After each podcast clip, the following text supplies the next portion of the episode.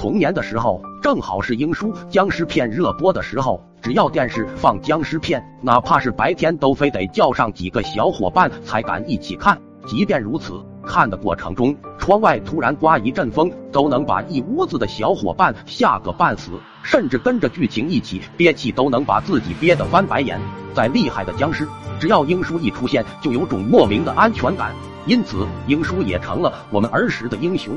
那年村里的刘大爷过世，村里有个习俗，只要有人过世，就会搭台子请人唱戏。而那黑白电视都不是家家都有的年代，遇到这种事，村里的人都会自带板凳上去看戏。那天傍晚，老妈就带着我一起去了。不过，这种传统戏剧我们根本欣赏不来，就伙同村里的小伙伴到处闹腾，场面热闹，父母也不会管我们。我们偷了道长用来做法事的木剑，玩起了捉鬼的游戏。虽然神器在手，可我们终究还是胆子小，加上村里死了人，心里不免有些犯怵。这时，我突然想起英叔电影里的情景：锅灰涂在身上，鬼就看不见我们。听到我的提议，小伙伴纷纷附和。只有你想不到，没有熊孩子做不到的。反正大人都在看戏，看到晚上十点都才算下早班，时间充足，各自回各自家涂锅灰，相约在我家集合。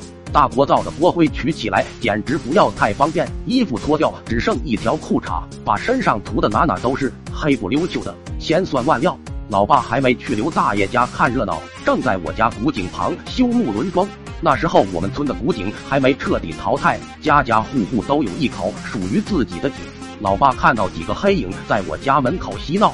傍晚的天已经黑了，可我们光不溜秋的打扮比天更黑。我更是拿着一把木剑挥舞，伙伴们配合着我，嗷呜嗷呜的学着鬼叫。不远处刘大爷家敲锣打鼓的声音实在不要太应景。老爸看到这一幕傻了眼，当时就嚎了一嗓子，腿一软。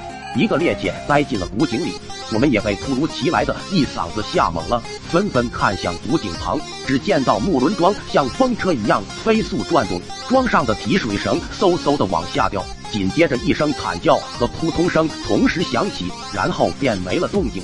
我们几个处在了那里一动不动。旁边大胖用手戳了戳我战战兢兢小鸟，你家井没死过人吧？